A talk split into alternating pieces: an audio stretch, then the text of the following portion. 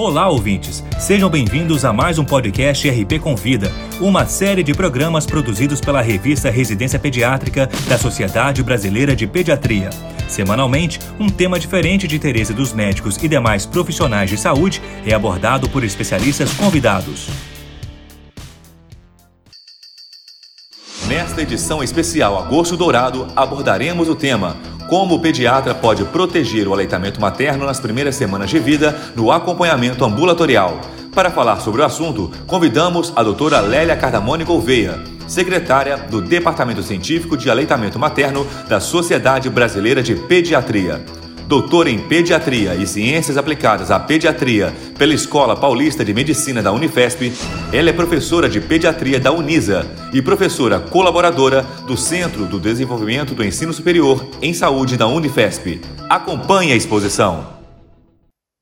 O desmame precoce ocorre com maior frequência nas primeiras seis semanas de vida quando a lactação ainda não está bem estabelecida. Fator importante para uma lactação bem-sucedida é que o aleitamento materno deve ser iniciado desde a sala de parto até a alta da maternidade.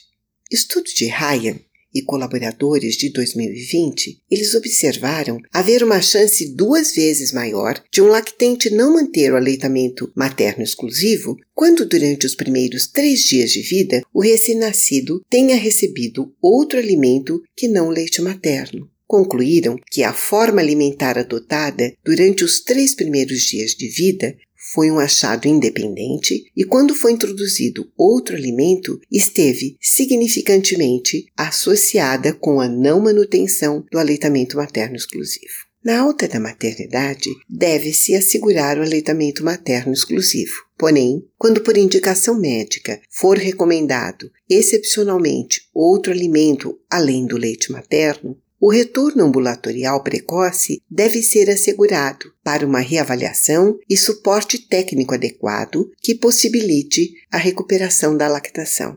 As mães que tiveram seu leite complementado sentem-se inseguras com sua habilidade em nutrir seu filho somente com leite materno e duvidam serem capazes de manter o aleitamento materno exclusivo. É quando o apoio precoce do profissional possibilitará recuperar a confiança materna em sua habilidade em amamentar exclusivamente. Ao pediatra, cabe dar as orientações de forma segura, embasadas no conhecimento da fisiologia da lactação, acompanhar uma mamada, rever a técnica e sugerir ajustes quando necessário assim como estar disponível para atendê-la em consultas com maior frequência durante este período que é considerado crítico da lactação. Ser o profissional que a oriente e a apoie em quem terá confiança para seguir suas recomendações não delegar essas orientações a outros profissionais, pois uma relação de respeito, acolhimento e confiança que se estabelece entre mãe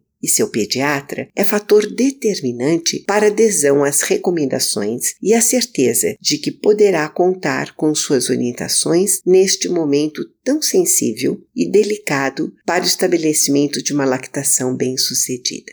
A recuperação de uma lactação traz satisfação ao profissional que atende, por garantir ao lactente o melhor alimento ao seu desenvolvimento e crescimento. Essa foi a doutora Lélia Cardamone Gouveia falando sobre como o pediatra pode proteger o aleitamento materno nas primeiras semanas de vida no acompanhamento ambulatorial. Para ouvir todos os podcasts, acesse a página da revista Residência Pediátrica na internet. O endereço é residenciapediatrica.com.br barra mídia barra podcast. Residência Pediátrica, a revista do pediatra.